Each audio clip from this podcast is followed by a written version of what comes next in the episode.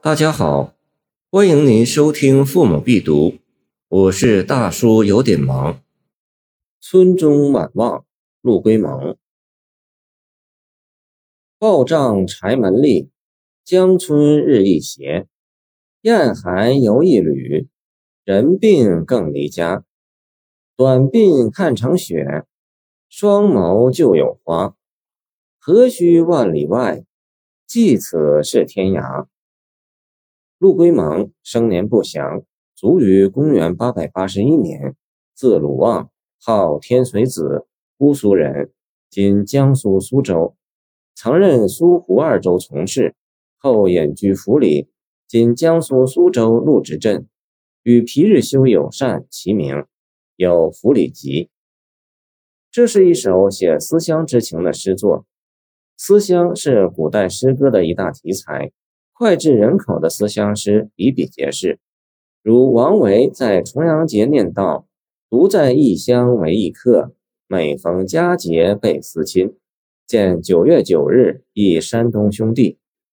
杜甫在战乱中有感烽火连三月，家书抵万金。见春望。温庭筠则在行进的旅途中哀叹：晨起动征铎，客行悲故乡。见商山早行。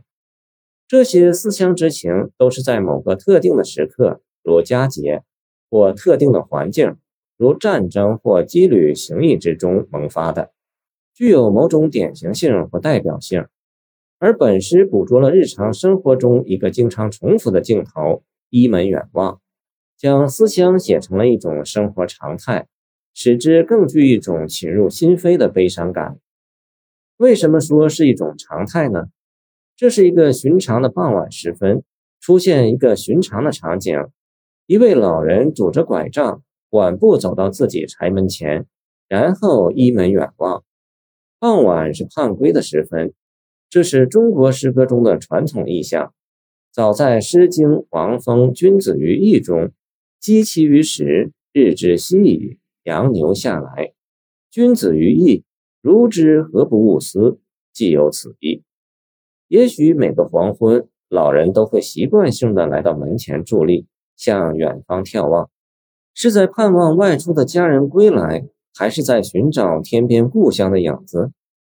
那么，这么一个普通的场景，何以能让千百年以来的读者都能深切地感受到思乡之切、思乡之悲呢？这一切都是通过这位驻足远眺的老人的形象传递给我们的。暮色的乡村中，一位老人拄杖而立，目接天涯，短短的鬓发已经变白。眼中还残留着泪花，这一姿势，这一场景，仿佛穿越时空，凝成了一座塑像。短鬓两句对仗熨帖，汉和旧字用得尤为巧妙。老人的头发似乎就是在远眺故乡之中慢慢变白的，是无情岁月的变迁，更是思乡情切的结果。旧字则说明老人是常常为此落泪，可见伤心之甚。老人注意门外，看到了南飞的大雁，不禁感叹：寒冷的季节到了，大雁飞去南方。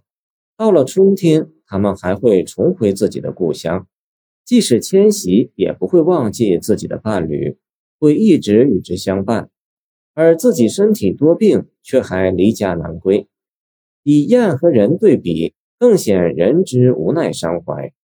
年老多病和离家这几个要素无一不悲，组合在一起更令人断肠。结尾两句道尽沧桑。根据短鬓两句，可以推测老人极有可能是年轻时就离开了家乡，在异地已经生活了不少的年头。多年的客居生活使他的思乡之情与日俱增。但对于一个年老多病之人来说，无需相隔万里。就算与故乡只是相间咫尺，就已经是又隔天涯了。谢谢您的收听，我的 QQ 号码幺七二二九二二幺三零，欢迎您继续收听我们的后续节目。如果你喜欢我的作品，请关注我吧。